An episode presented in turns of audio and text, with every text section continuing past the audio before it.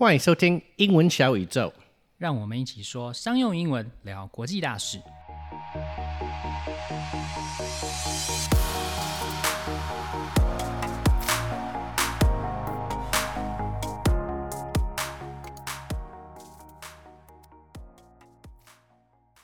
Hey, Nan Quinn. Do you know that the global podcast market generated $9 billion in 2019 and it's projected to grow almost 30% year on year through 2027? Seriously? That's way more than I would have guessed. Good thing we started at a podcast. It seems a bit surprising at first, but I think it totally makes sense if you think about the lifestyle of modern society. Smartphones mean that people can listen to exactly what they want whenever they want and on topics that are specifically the things that they're interested in. And best of all, it's all on demand. In a lot of ways, podcasts are replacing radio, much like Netflix is replacing TV. That makes total sense. I can't really remember when I last listened to the radio, but I catch up on podcasts every day on my way to work. Plus, AirPods and wireless headphones make it so convenient these days. So, if podcasts bring in so much money, there must be a lot of shows, right? Well, I saw an estimate that said there are 2 million shows globally, but I think it's hard to really assess. Remember, lots of shows are abandoned, aren't always active, or are limited series, so they only have like maybe three or four or five episodes. I'm sure the actual number of shows that are updated regularly is much lower. Wow, that's still quite a lot. Sure is. Taiwan was a little late to the podcast trend, but it really seems to have caught on over the last couple of years. Are there a lot of podcast listeners on the island? I have some data from Firstory, which is a podcast service platform. It says the number of downloads in January this year is 575 times the number in January 2020, and that's also a very impressive growth. Wow. Well, I guess that's at least partially because during the pandemic, people really needed new things to do. Hopefully, our listeners will stick with us after things go back to normal. Podcast 在台湾的成长幅度其实也很大。那今年一月的下载量呢，是去年一月的五百七十五倍。这种恐怖的成长率呢，我在猜应该也跟疫情呢是把大家关在家里面很有关系。其实做 Podcast 还蛮有趣的，也很有成就感。那不知道有没有听众朋友也想要开始制作自己的节目呢？我们今天很高兴呢，邀请到英国的两位英语教学 Podcast 主持人 Luke 和 Michael 来和我们分享他们是怎么开始当 Podcast 主持人的，制作节目的时候他们最喜欢和最讨厌的部分，还有他们想给开始制作节目的人的一些建议。想要练习听英国口音的人呢，这也是一个很好的机会。我们之后呢也会有一集专门讲英国口音。如果需要中英对照逐字稿，或是自动显示现在讲到哪边的线上逐字稿工具 Descript 的话，连接都在节目简介里面。 In part one of our interview with Luke Thompson and Michael Lavers, we'll be talking about the business of podcasting. Luke Thompson is from London and has been teaching English professionally for over 20 years and producing his award winning podcast, Luke's English Podcast, for over 12 years. When he started his podcast, his aim was to reach an audience of learners of English around the world with content that is insightful, useful, and entertaining. Michael Lavers is originally from Cornwall in southwest England, and he produces the Level Up English podcast. When he's not podcasting, he coaches learners from all around the world to help them achieve their English language goals. He enjoys learning new languages and is currently studying Japanese, Chinese, and Cornish. So today I am here with Michael Lavers, uh, Luke, Hello. Luke Thompson, Hello. and my co host, Nan Quinn. Hello, everyone. And today we're going to talk to them about the business of podcasting. So I'm just going to put out the first question How did both of you get into podcasting? Uh, did either of you have experience hosting a show before? So, how about you start, Michael? Okay. Mine might be a simple answer, but yeah, thank you for having me, first of all. Um, so yeah, before doing the podcast like a couple of years ago, I didn't have any experience, nothing similar at all. Very simply, I was addicted, and I still am addicted to listening to podcasts. Yeah. I listen to them probably a couple hours every day of Wow. various different types. So I, I kind of naturally thought it would be a good transition for me to make English content as a podcast. Okay. Um, and I discussed this, this with Luke before, actually, but an, a big reason for me was kind of self development as well. I wanted to Mhm. improve my ability to you know string a sentence together and not Mhm. hesitate too much. You know, I've, I've still got some way to go, but um, that was a big reason too, just to you know, get better at public, well, live speaking, let's say. Right, And, yeah, Um, mhm. yeah. Hopefully build an audience too. That, that's kind of my, that was my original goal. Right. Uh, Luke here is like the old hand out of all of us. We're uh, we're going to be on episode 20 when this one comes out. But Luke, what episode are you on? And Um, but I currently am on episode 730. oh my So it's quite a long, quite a long time now. Wow, a lot. Plus, I've done lots of other ones as well, uh, lots of other different episodes. So, so I think it might be in the region of a thousand episodes in total wow. uh, for everything. Yeah, it's quite a long time. I'm yeah, the old man of of English podcasting. so Um, in a lot of ways though you're a pioneer so how did you decide to do this podcasting thing especially when like you know if at 700 or even up to a thousand episodes that you must have been starting in what the mid late 2000s Uh, 2009, April 2000, yeah, 2009 is when yeah. I started. Yeah. Um, so, like Michael, I also am a huge fan of podcasts and I listen to podcasts a lot. And I did back in those days as well. So, that's one thing. Another thing is that I always wanted to have my own radio show. ah right mhm. And with my brother, when we were kids, we used to play with an old cassette recorder. We used to record uh, songs off the radio, and then we would record little um, pieces between each song, Ah, yeah. sketches, and adverts and stuff like that. So I always always wanted to have my own radio show.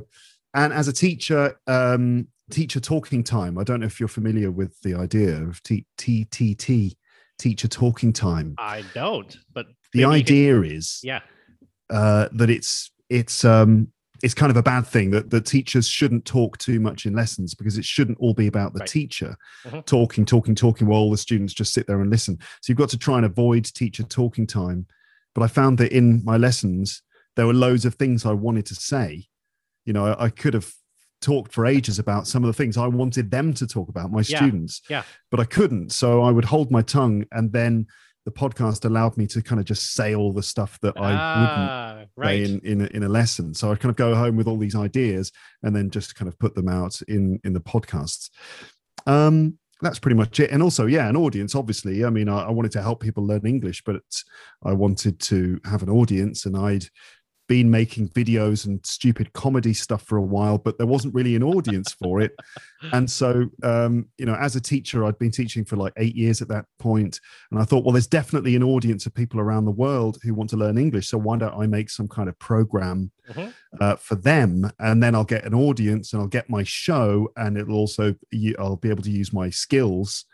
So that's kind of that's kind of, kind of how I did it, and and I like audio yeah we were talking yeah, about this mhm. before Yes, you know doing yes. video makes you self-conscious but Yeah. i love doing audio there's a lot of freedom in it and that's maybe one of the reasons why uh, i'm still doing it today Yeah, actually, it's interesting that you mentioned that because I, the reason I decided to do a podcast was a, I love podcasts, just like you, just like you guys.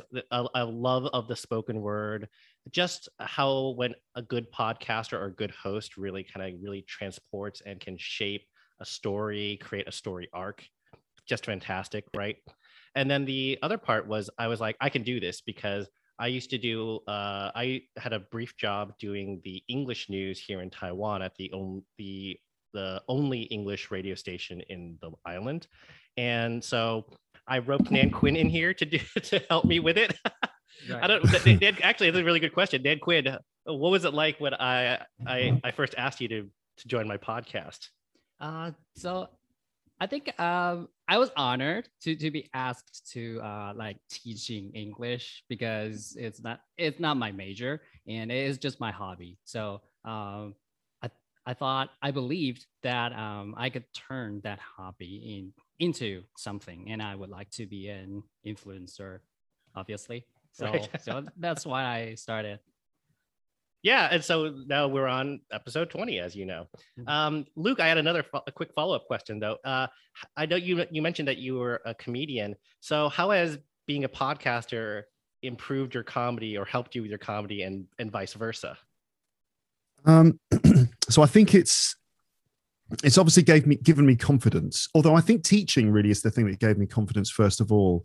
Standing up in front of rooms Mhm. of people and sort of addressing them, that gave me confidence and that let me do comedy. But certainly the comedy has helped inform the podcast because you know it helps to be able to sort of you know make people laugh a little bit sometimes and also in doing comedy i kind of learned how to write and how to come up with ideas and that's all about kind of switching off an editor this they call it Mhm. switching off the editor Uh, so the editor means that voice in your head which sort of limits your thoughts and limits your actions Right. it's the thing that says to you no no you shouldn't say that you'll you'll you'll look Right. stupid Right. or you shouldn't do it like that you're going to look like an idiot and so you switch you just switch that off completely Right. and um, that in that way you don't worry so much about making a fool of yourself and you're much more willing to go further and explore different ideas and that's where the kind of comedy comes from and that's Right. sort of a, a place that i feel like sometimes i'm able to go to in order to kind of i don't know Yeah. come up with things to, to say in, in both comedy and and podcasting Yeah, for sure. um, so yeah, I think just you know learning how to talk to people and how to come up with funny ideas and something about being creative yeah. too. Absolutely. So, uh, Michael, has it really helped you with your public speaking in the way that you wanted to when you set out to uh, set out podcasting? I, I would say so. Yeah, I, I think it has to some degree. Like I, I very occasionally go back and listen to like the very first episodes. You know, Mhm. not not very often, but Yeah. sometimes when I do, and I notice I what one thing I notice is that I speak with a lot less, I guess, emotion, a lot less Mm, intonation. yeah, It's very mhm. flat, and Yeah. I don't know why. Maybe I was more nervous and shy back then, and I think naturally you kind of get you know more intonation as you get more confident.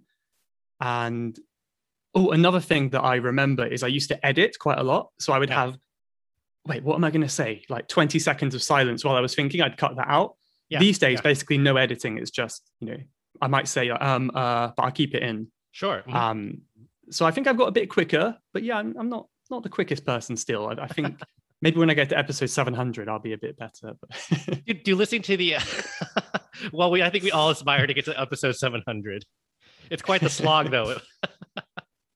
Yeah, there's been a few long dark years in there where I was just plugging away, not knowing what I was doing. I don't know what I'm doing. I'm just going to keep doing it. In like 2013 or whatever it was.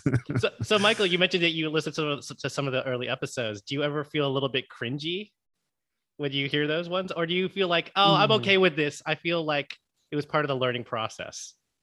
yeah, I like that question. I mean, I think on YouTube it's more of a cringe because I started YouTube before. Ah, right. and it was my first ever time filming myself and it's you know it wasn't that like five years ago maybe Mhm. i've kept those videos up because i want to show people you know what it's like i don't i don't want to hide you know Sure, the old sure, yeah. version of me online and it's so cringy like if you go back and watch my first video i'm really nervous i'm sweating it's Uh huh. it's terrible there's, there's cuts every few seconds Uh huh. um but yeah I, I think it's important to to kind of let people know that that is normal you know you don't just start you know feeling confident or feeling comfortable Right. um so i think it's nice to go back and compare to that and Uh-huh. uh yeah see how far you've come you know Right. So, Luke, do you ever go back 750 episodes to listen to like episodes one through 10 to to figure out the, where you uh, where you've come from? Occasionally, I do go back and listen to, for for whatever reason, and it's pretty weird. On one hand, I feel like, oh, it's not that much different, and then on the other hand, there's several things that make me cringe. One is the audio quality. Uh-huh. So back in the early days, I used to just put the laptop on my on my lap. Uh, that's what it's for. Right. but I, I wouldn't have any external stuff, no extra camera, no USB microphone.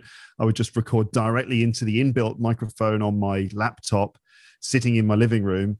And the sound result, the sound quality was not great. I mean, it was good enough. You see, at the time, right. Mhm. it was 2000 and uh, yeah 2009 and just before that it had been actually quite difficult to record your voice in any kind of good way on your computer you had to have a sound card and Yeah. Yeah. this kind of microphone and that and it was suddenly much easier with the laptops where the inbuilt microphone was actually pretty good so i used to use that but then in the hot summer months my laptop um, fan would Yeah. kick in Yeah. and suddenly like halfway through the episode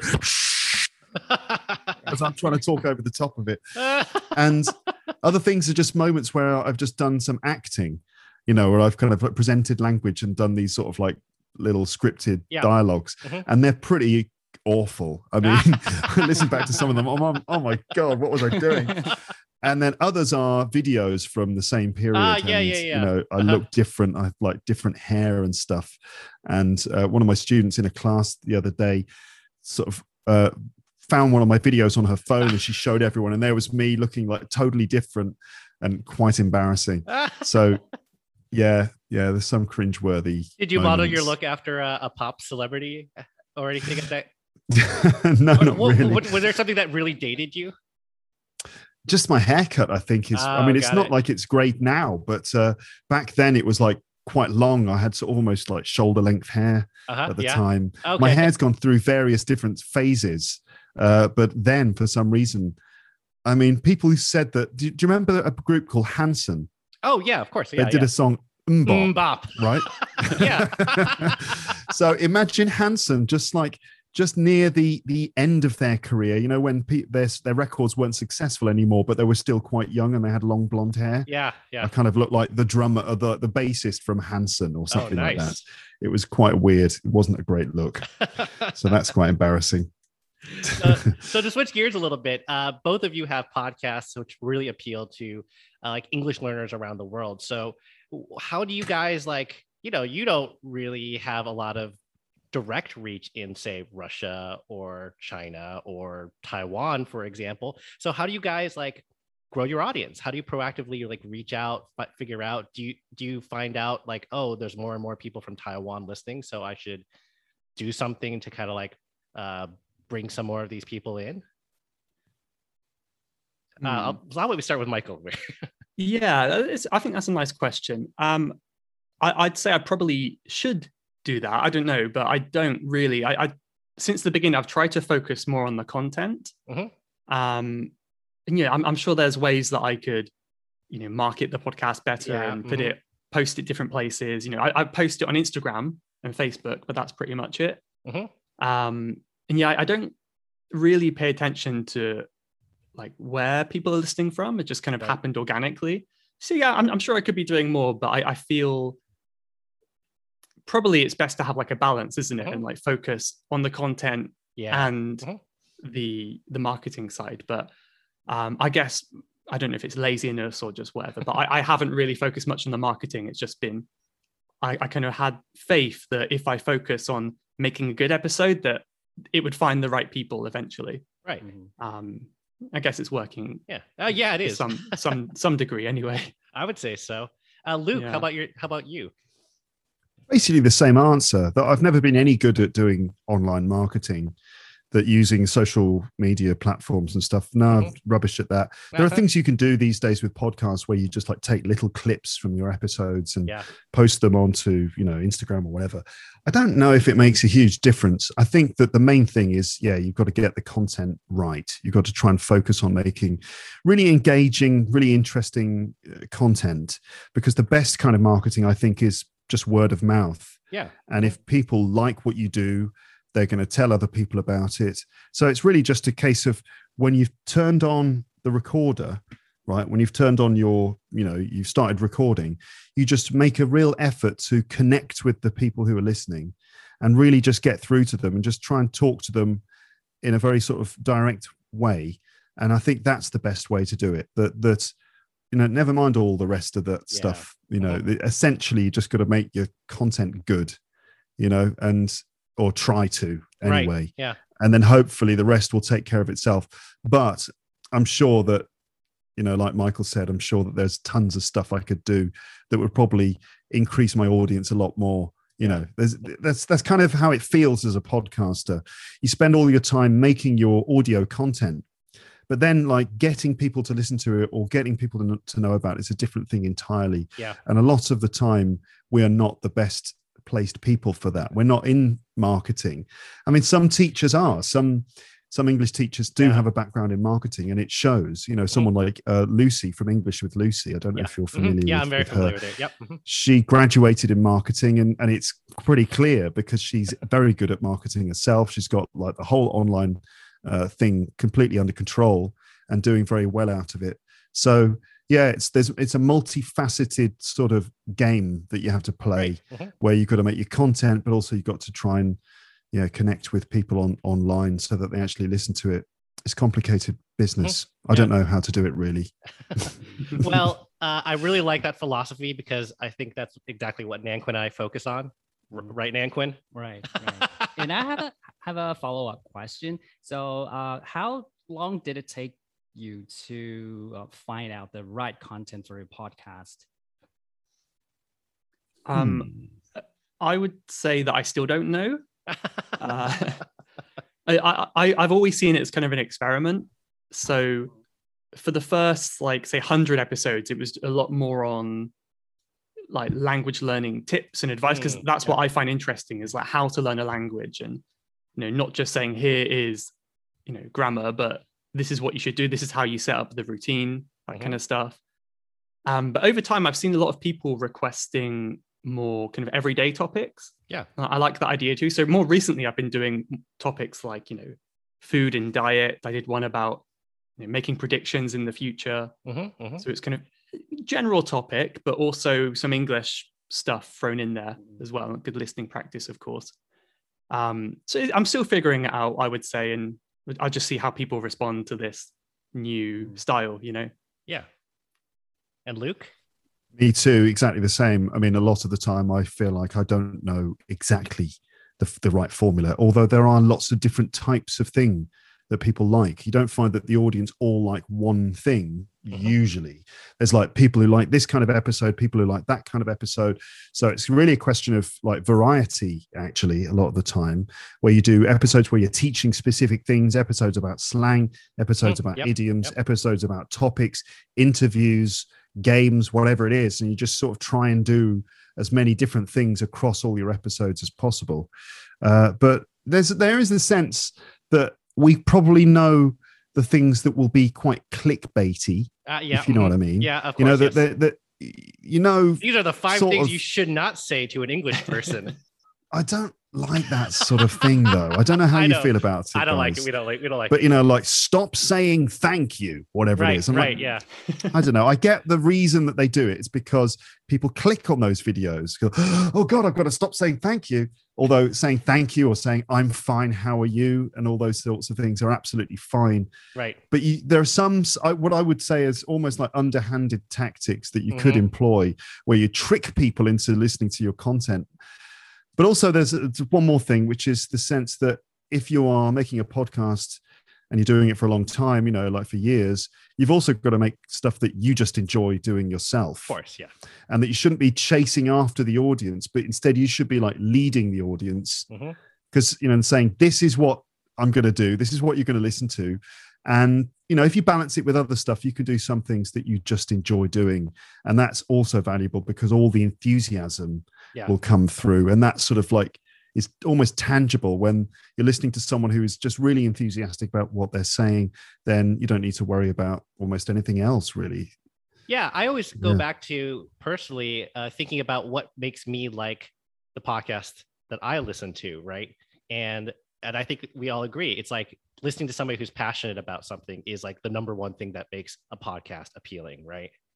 yeah i think so Yeah, but how do you balance that against uh, the feedback that you guys get? And you guys get a lot of feedback. I'm sure you get lots and lots of feedback, right? Yeah, I can go first if you like. Yeah, like um, I, I, yeah, I, occasionally I get some feedback. I mean that that's always been the nice, kind of like a nice motivation or a bonus if you like, because it, as I'm sure you all know, it's kind of feels like a very one-sided conversation Yes, oftentimes yeah, when mhm. you know, especially if it's a solo episode, you're just talking to yourself. Um, and it's, you know, you can see the numbers of people that download, but you're it's still hard to kind of visualize how well people are listening and engaging in what you're putting out there. So just even though I get just one email a week, it's just so nice to see that someone found it useful, someone found it valuable. Um, and that just keeps me going. Yeah, I, I don't know if that answered your question, but Um, no, no, that's good. But, but uh, what about like uh, suggestions for content or like some people are like, I like your show, but it's too long. Do you ever get anything like that? Yeah i get i get those things You i do? i i the sort of well maybe two main things i get which always annoy me because i'm just like no not changing the two main things are It's been 12 years. I'm not going to change now. Yeah, I'm 700 Um, episodes in. It's worked for me so far. Yeah. One of them is that I ramble too much. Right. I sort of don't get to the point, especially in my introductions. So I'll say, oh, I'm just going to talk briefly about this and we'll get started in just a minute. This won't be a 15 minute introduction. And then I checked my watch and it's been 15 minutes exactly. and then the other one, yeah, just the episodes are long. But I really don't think it's a problem. I think the long episodes thing is really not an issue. Mhm. Obviously, you know, two hours is pretty long. Right. But the great thing about podcasts, you know, wherever you listen to them, is that the podcast player will stop, you know, and uh, so so that's sometimes a complaint. It's like I love listening to your podcast on the way to work, but my journey is thirty minutes long, and on average, your episodes are sixty minutes long. Please make your podcast episodes shorter so that they perfectly match my journey to work. Um, but you can, you know, you can listen to a bit, pause, and you know, it'll remember where you stopped, and then you can carry on afterwards. I think it's not really an issue. And the whole kind of uh, complaint about, you know, I, I, I've subscribed to a podcast to listen to uh, British English being spoken, but he speaks too much. There's too much British English. so I don't know. I, I do try and keep it brief as much as I can, and I don't want my episodes to be too long. But at the same time, like I said before, I have a slight I don't know what it is. It's like maybe an arrogant sense of like I want to decide how my stuff is done. But of course, you do listen to comments and and things like that, you know, as, and change things as much as possible. But there's a you know there's, there's a limit to how much Right. you can change. Do you ever Mm. write back and just say, uh, it's free jerk? um, no, I've never written back. Just like, um, no, thank you. Good day. I've I've never actually done that. Um, no, I I don't know. so Sometimes um, you know. you- Yeah, go on. Oh no, no, sorry. please, please, please finish. I was just going to say you've got to be diplomatic sometimes in emails and say thank you for your, for your suggestion. It's a very interesting idea. I'll add it to the list. You know, right, right. um, of things that I will get to after I've gotten through all the important stuff, right? or just the stuff that like some days you think, yeah, that would be a great idea. I really should do that episode, but I want to talk about wasps. Right. I don't know. Y- I guess you've got to be careful not to be too self-indulgent. Just talk about what you want to talk about. It's Yeah. balance, just like everything. You've got to balance all of these things Mm. out. So, uh, for both of you guys, what are your favorite things about hosting a podcast, and what are things that you absolutely loathe? Hmm. I, I think I've already said my favorite. I think it's the the interaction you do get, like when you see a comment or a message or email. Yeah. I, th- I think that just makes it all worth it for Mhm. me. Um, as I said, like even if there's say a thousand people that listen and only one person enjoys it, it's just such a good feeling knowing Mhm. that someone maybe on the other side of the world has listened and it's helping them improve their English. I think that's that's got to be the best bit. Yeah. What about the- what about Yeah. the loathe part? Is there anything that you just Um, absolutely hate? I think loathe is a strong word. It is. I, I I would say I don't like this error, and that's because for my podcast I make a transcript for each Right. episode. So oh people yeah, can, yeah, yeah. You know, Yeah, if you're a bit of a too. lower level, you can read along. Yeah. Yeah, we do that too. Um, I'm going to keep doing that because I know it helps a lot of people. Yeah. But Same here. it's it's time consuming, and you know, one day maybe I'll, I'll try and find someone to help me with that because it's just a bit a bit of a drag, you know. But I'm happy to keep doing it. Yeah, so I Oh, do the Engli- punishing. Oh yeah, I do the English transcript, and Nan Quinn does the Chinese tra- uh, the tran- Chinese translation. Uh, it takes me. I found this out, maybe, and you maybe you can try this. I use this great tool called Descript, D E S C R I P T. Do you have you ever used it before? Yeah, I used it for quite a while at the beginning of the year, but then I had one uh, editing experience that just I, I nearly threw my laptop out of the window. I was so it really, really I almost had a nervous breakdown, which is totally weird. I got like repetitive strain in my arm from constantly like scrolling and editing and stuff. right. The problem that I had with it was that I was trying to. Okay, so normally what I would do is record two people, one on in, in each channel, Yep. and then I would mix those two, uh, editing the two separate channels. Okay, that's the how, the best way to get results. And then I discovered Descript, so I would put those edited things into Descript and then work on the transcript in there. Yeah. And I thought, no, what I need to do is edit in Descript and the transcript at the same time with two individuals and it was so mind-bendingly horrible the experience of trying to do two tracks at the same time Yeah, with Descript Yeah. that um, I I kind of flipped the table. I didn't actually, but that's kind Right. of what I felt like doing. And uh, I haven't gone back to Descript since because I've just got too many horrible, uh, traumatic memories. Oh well, that's why that's why I do my editing my editing for the interviews separate from my transcription. And I did I have found that it has like reduced my transcription time at least. Yeah, I just felt like I couldn't spend too, that long on one episode editing the audio and then Right. the script, and it was all so no, I don't know. Um, so I struggle with the transcripts, uh, but that's a very good thing to offer if you can. So Mm. Dan Quinn, how long does it take you to do the the Chinese translations normally? I think it's uh, a few hours, maybe four or five Yeah. for, for each episode. And uh, so, Wow. so in the beginning, I tried to like uh, type all the translation but all by myself, but I found it it just takes too long. And then I started using Google Translation, Yeah. and then then, then added something from from what I got from Google Translation. So so Michael, with the uh with your transcripts, do you just do it the old school way or do you actually use any tools to help you? Yeah. a- a- Again, I think it would be too long because some episodes I do are you know uh, almost an hour long. So Yeah. I there's a website, you know, not sponsored or anything, but a website called otter.ai, Yeah. mhm. like Otter the animal, I think. And um yeah, it's you just upload the audio and it gives you a transcript. It you know capitalizes things, puts full stops and punctuation, but it's not perfect. So Mhm, mhm. it saves so much time, but I have to go back through and basically listen again and Yeah. read and edit the mistakes it makes. Um, it probably only takes another, you know, I have to listen to the episode again. Mhm. It doesn't take five hours, but um, yeah, it's still a bit of a pain. Still several hours of work, yeah. yeah. Luke, how about your favorite and least favorite things about podcasting?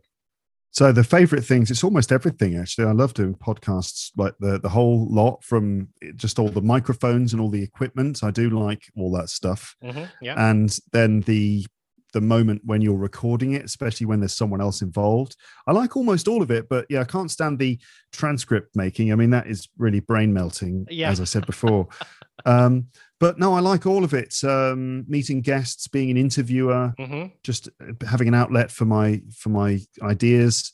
The worst stuff i mean oh i don't know there's not that many bad things about it i have to say uh cables i'm surrounded constantly Right. Yeah. mhm. by different kinds of cables Yep. all mhm. the time because I insist Adapters, on cables, all sorts Ah, of like yeah. boxes. Yep. hmm just so much stuff which is silly considering I started with just a laptop and now I've got all this other stuff which I shouldn't have. Um, but there's almost nothing that I dislike about it. I like almost all of it, except when people don't know what a podcast is Right. And you have to explain again what what a pod. Ah, never mind. I'm just an English teacher. Never mind. my, know. my mom's like, "What do you do? Why do people want to use this? How do you make money through this?" Yeah. Which actually all brings good. up. Yeah. Go go ahead. Yeah. I was going to say all good questions, as Yeah. as you're about to say. Yes, exactly. Which is actually going to bring me to the next thing, which is that I know both of you guys uh, do like online lessons and sell like coursework and like material online. Uh, how has like podcasting really helped you with that business and that business model? Hmm. Yeah, I think that's an important question because it definitely plays a role, doesn't it? Um, I well, wh- one thing I love about podcasts, and I noticed that this as a listener myself, is because you're listening for such a long period, you really develop like almost like a relationship with the host. Mhm. So unlike say Instagram or TikTok or whatever, where you you see them, you know, five seconds a day, you might be listening to someone's voice for an hour every day or something like that.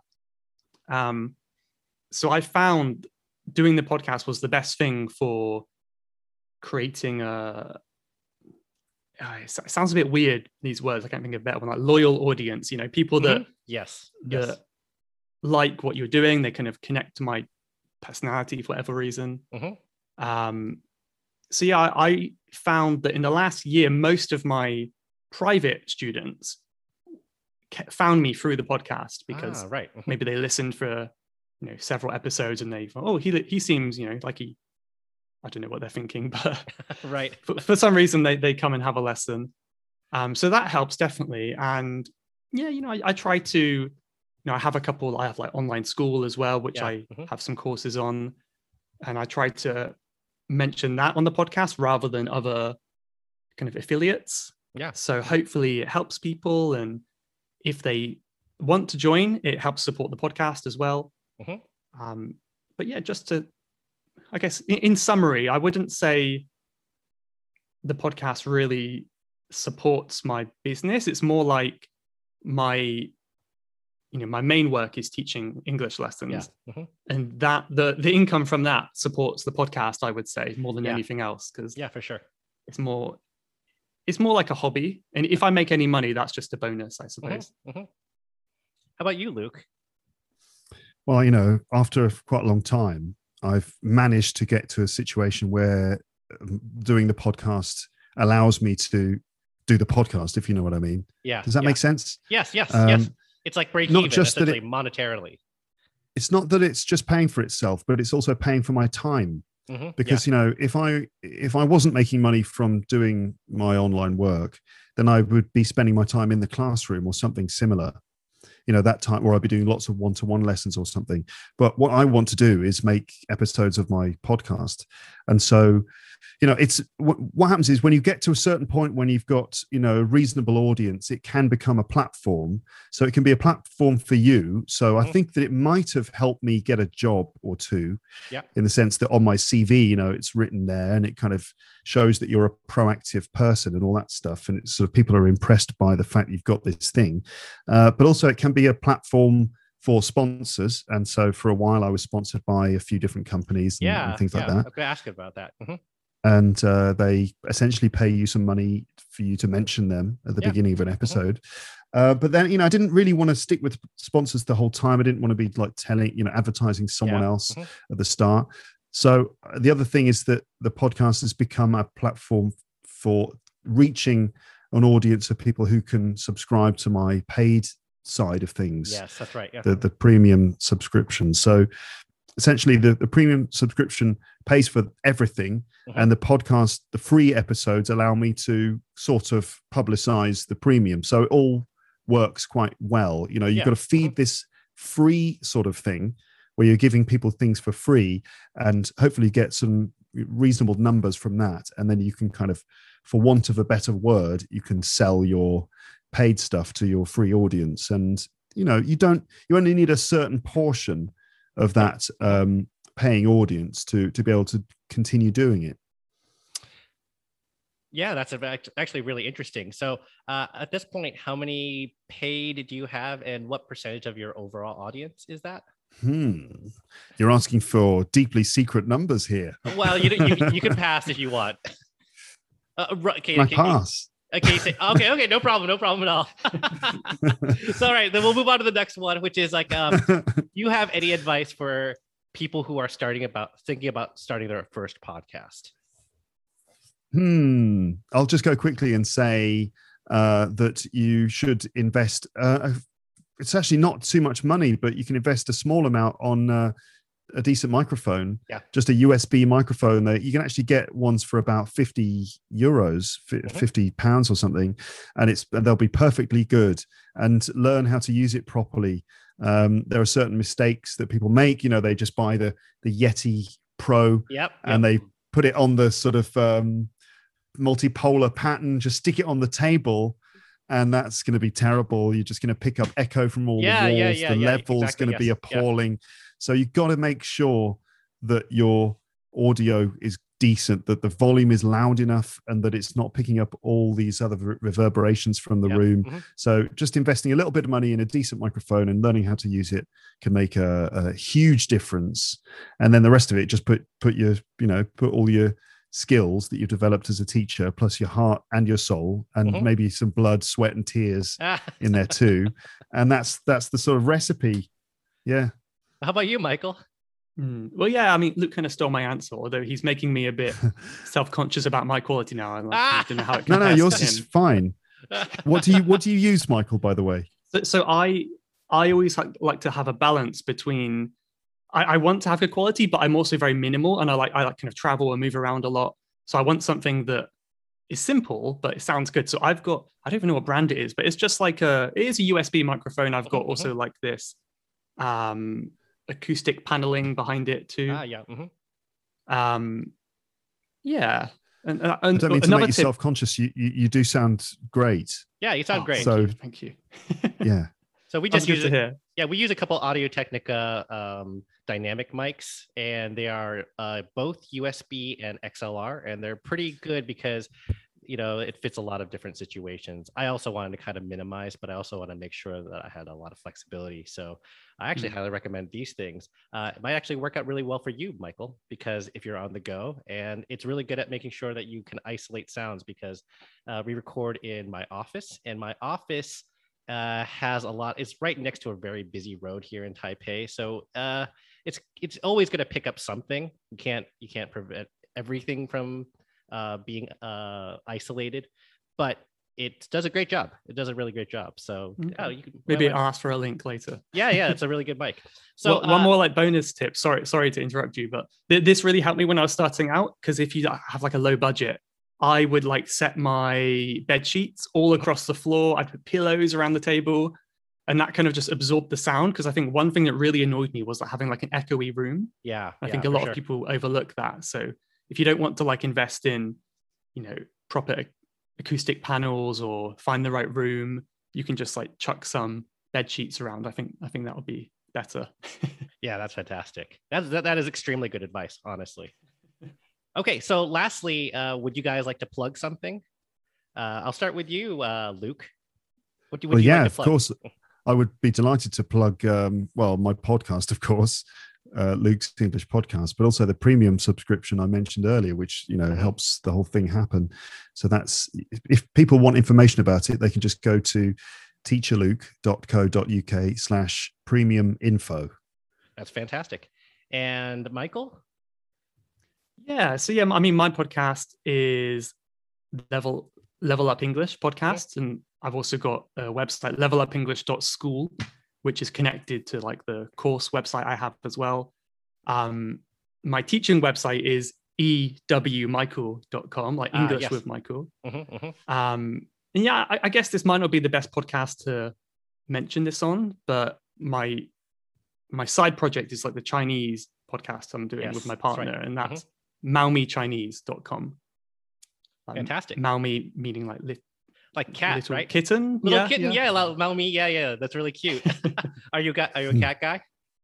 yeah, I love cats. I love cats. Uh, I'm a I'm a bit of a dog guy, but I think cats in there have their moments.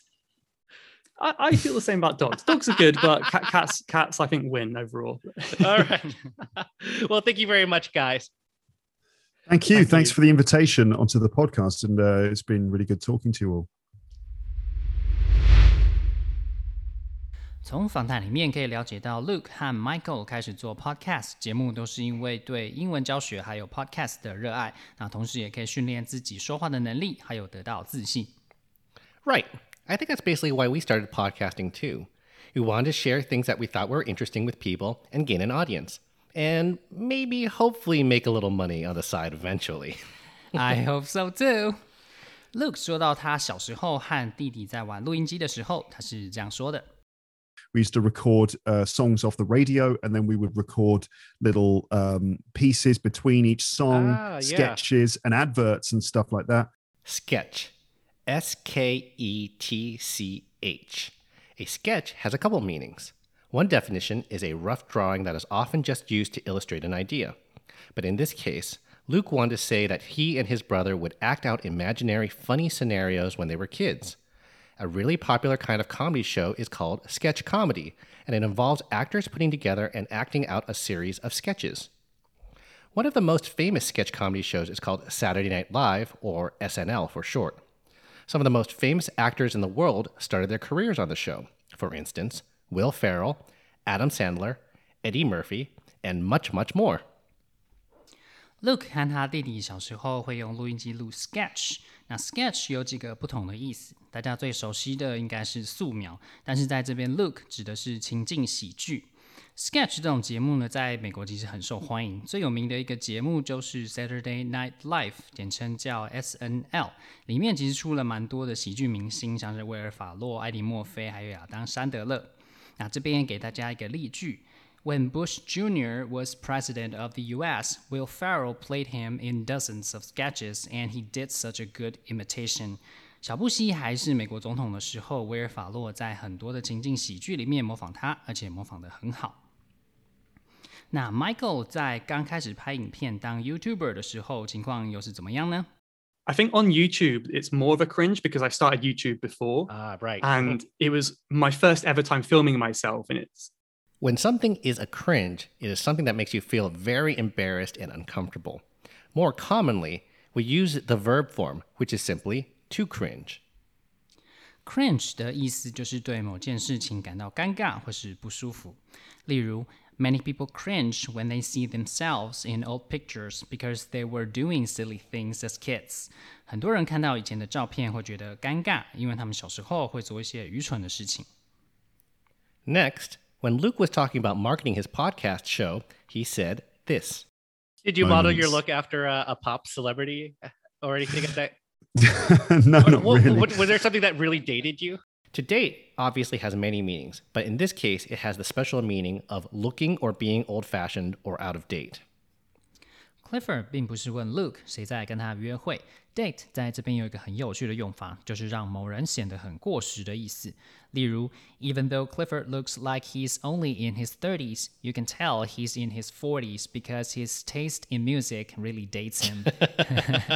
It's true. 虽然 虽然 Clifford 看起来像三十几岁，但是从他过世的音乐品味就可以看得出来，他其实已经四十几岁了。Now let's review the phrases sketch, 情境喜剧，cringe, 对某件事情感到尴尬或是不舒服。date. 让某个人让人感觉很过时。